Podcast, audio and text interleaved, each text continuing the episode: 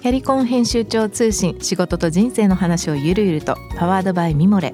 このポッドキャストではミモレ編集長の河原咲子が時には一人で時にはゲストをお招きしキャリアコンサルタントの資格を生かして仕事と人生そして職業キャリアだけじゃないライフキャリアの話を誰にでも分かりやすくゆるゆるとお話します。毎週金曜日に新しいエピソードを配信中です。ぜひ一度聞いてみてください。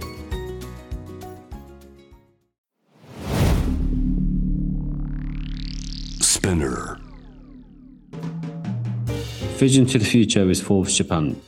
このポッドキャストは物、こと、人の魅力を引き出すことで日本のカルチャーの価値を再定義し世界と共有するコミュニティプログラムです。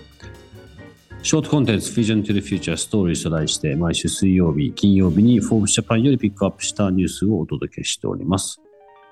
今回も、えーロンドンからサイモン・テイラーさんに入っていただきましてお話をしていきたいと思いますが今日ピックアップした、えーアーティコルですね。これも、えーグローバルの方からです。ジョ・マックスさんが書かれたミニのドライバーミニドライバーの IQ が最も高い最新調査で判明ということで BMW とミニの人たちはまあハッピーな数字なんでしょうけども。Simon so Hiya.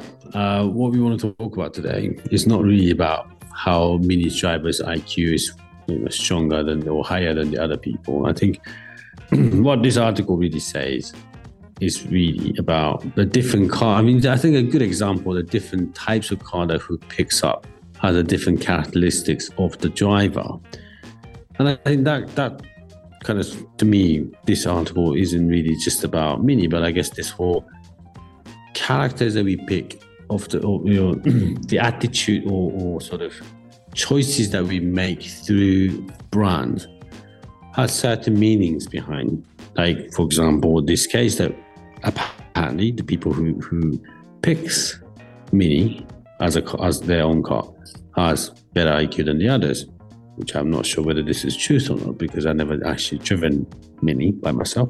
But um but um, you know, this this is true, isn't it? That the brand obviously trying to do, trying to. I mean, that's what the brand really. The brand trying to create the characters or personality to it, and then there's some reson- resonance or rationale or relationship between the people who picks those particular brand.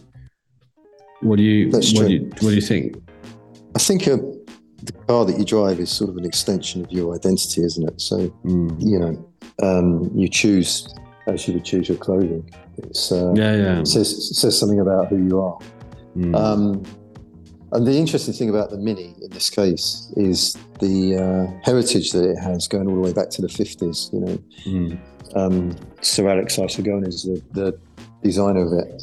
Um, made this incredible sort of splash with this car, and then it was a part of popular culture in, in Britain that spread around the world. So um, there's a lot of swinging 60s about it. There's a lot of sort of um, sense of uh, youth and freedom about it that Mm. comes from that heritage. And I guess Mini Mm.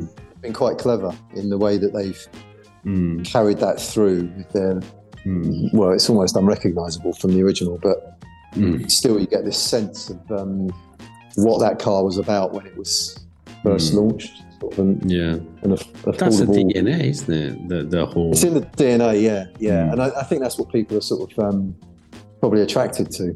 Uh, Whether that makes them more intelligent is another is another question, but or m- m- if it's because they're intelligent, I don't know. But there's a very strong iconography in that car. Mm. that is, is unquestionable in many ways, and um, uh, it's buying into the 20th century. The, the possibility of what the 20th century was, I think. Mm. That's what kind of fascinates people, I guess. Maybe that links to this whole higher IQ kind of, you know, article about this. But like, if you the the stronger this identity is, or then, then I think the more you remember them, and then the more you get into Mm. this.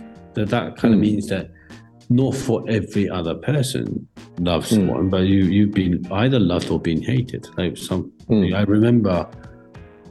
I mean, these days when when this new type of mini, like minis, you know, minis back in the days to now, mini has very very different kind of look and feel, and also like you know, the sign and everything. It doesn't look like a mini anymore, but this, like I said, like strong iconography that still exists in there. And I remember I, I used to hate that because it doesn't look like you know the mini that I knew. Yeah.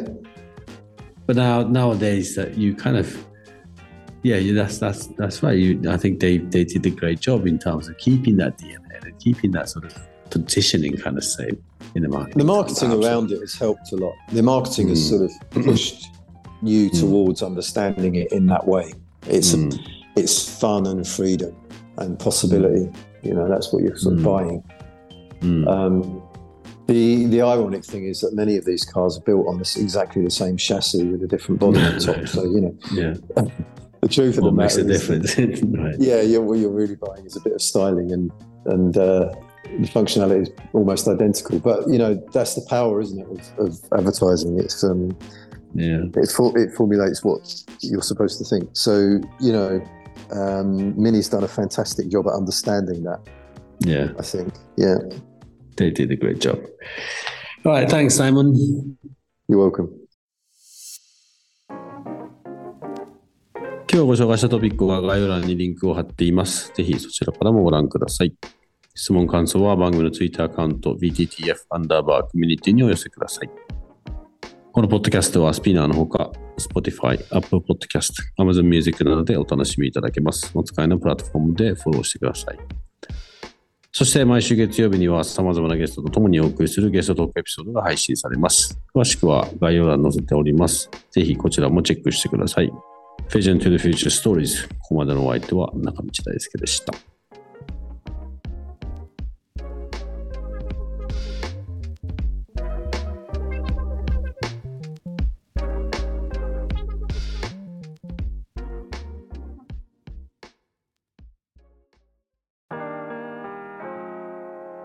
美容家の神崎めぐみと編集者の大森洋子でお届けする雑談ポッドキャストウォンと私のお名前なんての？